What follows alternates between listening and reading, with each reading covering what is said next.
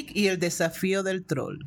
Hola, and welcome to Learn Spanish with Miriam podcast. I'm your host, Miriam, and today we're going to dive into another amazing tale. I'll share some fun anecdotes, some legends, and discuss cultural nuances. As always, I'll be asking some questions at the end to help you practice your listening skills. And don't worry, I've got you covered with a transcription, a translation, questions, and answers, which you will find in the show notes, along with some other options. You can also subscribe to my podcast and help me continue to create more amazing stories like this one. Thanks for your support. Today, we're diving into a fascinating tale called Eric y el desafío del troll. Eric and the Troll Challenge. It's a fantastic story filled with life lessons. Ready to jump in? Let's go. Vamos. En el extremo más septentrional de Escandinavia, donde la aurora boreal baila en un cielo de medianoche y las montañas se desvanecen en un velo de nieve eterna, existía un antiguo y olvidado pueblo. Aquí, donde los hombres y la naturaleza coexistían en armoniosa simplicidad, se contaban las más grandes leyendas. Había una que resaltaba por encima de todas, la leyenda de los trolls. Comienza la historia con un pescador llamado Eric, famoso por su bravura y resistencia a la dureza del clima Eric era tan fuerte como el acero forjado por los dioses y tan agudo como la hoja recién afilada.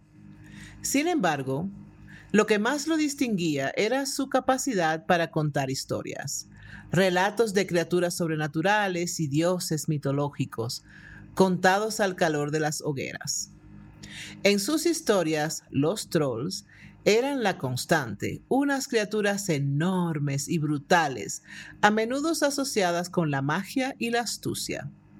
Una noche, mientras Eric se hallaba en el puerto arreglando sus redes de pesca, sintió una presencia amenazante detrás de él. Lentamente se volvió y vio lo que parecía ser un enorme montículo de piedras. Pero a medida que sus ojos se ajustaban a la oscuridad, el montículo cobró vida. De hecho, era un troll. Eric, petrificado por el miedo, pero determinado a no mostrar debilidad, se enfrentó a la criatura. ¿Por qué te ocultas en las sombras, criatura? Preguntó, tratando de mantener la voz firme. El troll rió, una risa que sonaba como un terremoto. no me escondo, humano, dijo. Su voz era como un trueno. Simplemente tú no estabas buscándome. Eric frunció el ceño. ¿Y por qué debería buscarte? El troll miró al pescador. Sus ojos brillaban con astucia. Porque, Eric, tengo un desafío para ti. Un desafío que, si superas, te convertirá en el héroe de todas las historias que tanto te gusta contar. El desafío era sencillo. Eric debía recuperar una gema robada por los espíritus del mar, un objeto que según el troll poseía el poder de controlar a los elementos de la naturaleza. A cambio, los trolls ayudarían a los aldeanos durante las duras temporadas invernales. ¿Pero por qué tú no puedes tú mismo recuperar esa gema? preguntó Eric, sospechando de la criatura. Nosotros los trolls estamos atados a la tierra, explicó la bestia. El mar nos es ajeno y mortal. Intrigado y movido por la posibilidad de ayudar a su pueblo, Eric aceptó. Con solo su barca y su valor, se embarcó en la aventura. A través de tormentas y mares tranquilos, enfrentó espíritus y criaturas marinas, demostrando una valentía y astucia que rivalizaba con las de los propios trolls. Finalmente, después de muchas pruebas, Eric logró recuperar la gema.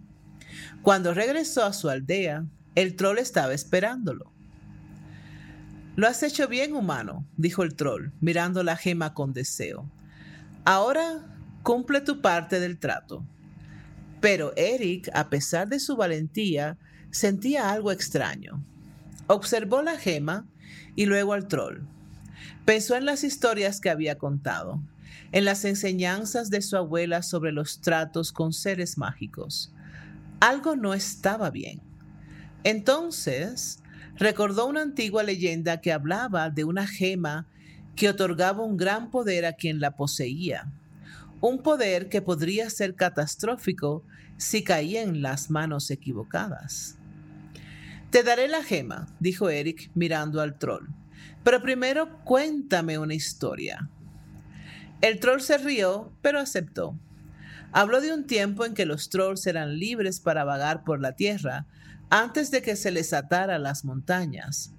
Contó cómo anhelaban la libertad y el poder, cómo querían reclamar lo que una vez fue suyo. Eric, al escuchar la historia, comprendió la verdad. La gema no era para controlar los elementos y ayudar a los humanos, era para liberar a los trolls de sus ataduras. No puedo darte la gema, dijo Eric, firme en su decisión. El troll gruñó, furioso, pero Eric fue más astuto. Arrojó la gema al mar, donde los trolls no podían alcanzarla. La criatura, vencida, desapareció de la vista y los trolls nunca más fueran vistos en la aldea. Eric volvió a su vida, sus historias ahora llenas de su propia aventura. La leyenda de Eric y el troll se convirtió en una historia contada junto al fuego, enseñando a las generaciones futuras la importancia de la astucia y la valentía. Pero lo más importante, la historia enseñó a todos a cuestionar las intenciones de aquellos que prometen grandes recompensas y a entender que a veces las decisiones más difíciles son las correctas. Así concluye nuestra historia, una historia de desafíos y coraje, de astucia y valentía, y por encima de todo, una historia que nos recuerda que no todo lo que brilla es oro. Y aunque las leyendas pueden ser meras historias, las lecciones que nos enseñan son tan reales como el fuego que arde en nuestras chimeneas durante las largas y frías noches de invierno. That's all for today. Beautiful story, right? Practice your answers, try repeating them out loud, and don't forget to check the translations and potential responses I've left for you. Any questions? Please leave them on my website, thoughtfulspanish.com. Stay tuned for more captivating stories to boost your Spanish skills. Hasta pronto, su amiga Miriam. Preguntas. 1. ¿Cuál es la profesión de Eric y cómo se describe su personalidad al principio de la historia? 2. ¿Qué desafío le plantea el troll a Eric y cuál es la recompensa prometida si lo supera? 3. ¿Qué objeto debía recuperar Eric del mar? ¿Y por qué los trolls no podían hacerlo por sí mismos? 4. ¿Cuál es la verdadera intención del troll al desear obtener la gema? 5.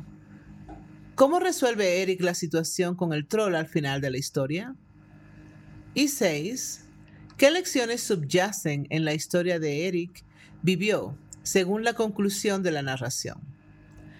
Okay, if you've been enjoying these immersive language lessons and find yourself eager for more, please consider subscribing to Learn Spanish with Miriam podcast.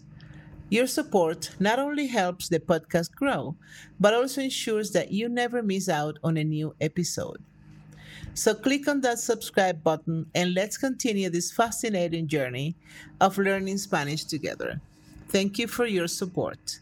And now, the possible answers. Posibles respuestas. 1. Eric es un pescador y se describe como una persona fuerte, resistente y amante de contar historias. 2. El desafío que el troll le plantea a Eric es recuperar una gema robada por los espíritus del mar. La recompensa prometida es que los trolls ayudarían a los aldeanos durante las duras temporadas invernales. 3. Eric debía recuperar la gema del mar. Los trolls no podían hacerlo por sí mismos porque estaban atados a la tierra y el mar les resultaba ajeno y mortal. 4. La verdadera intención del troll al desear la gema es liberar a los trolls de sus ataduras a la tierra. 5. Eric devuelve las Sorry. Eric resuelve la situación con el troll al decidir no entregarle la gema y en su lugar la arroja al mar, fuera del alcance de los trolls. 6. Las lecciones subyacentes en la historia incluyen la importancia de la astucia y la valentía, la necesidad de cuestionar las intenciones de aquellos que prometen grandes recompensas y el entendimiento de que a veces las decisiones más difíciles son las correctas.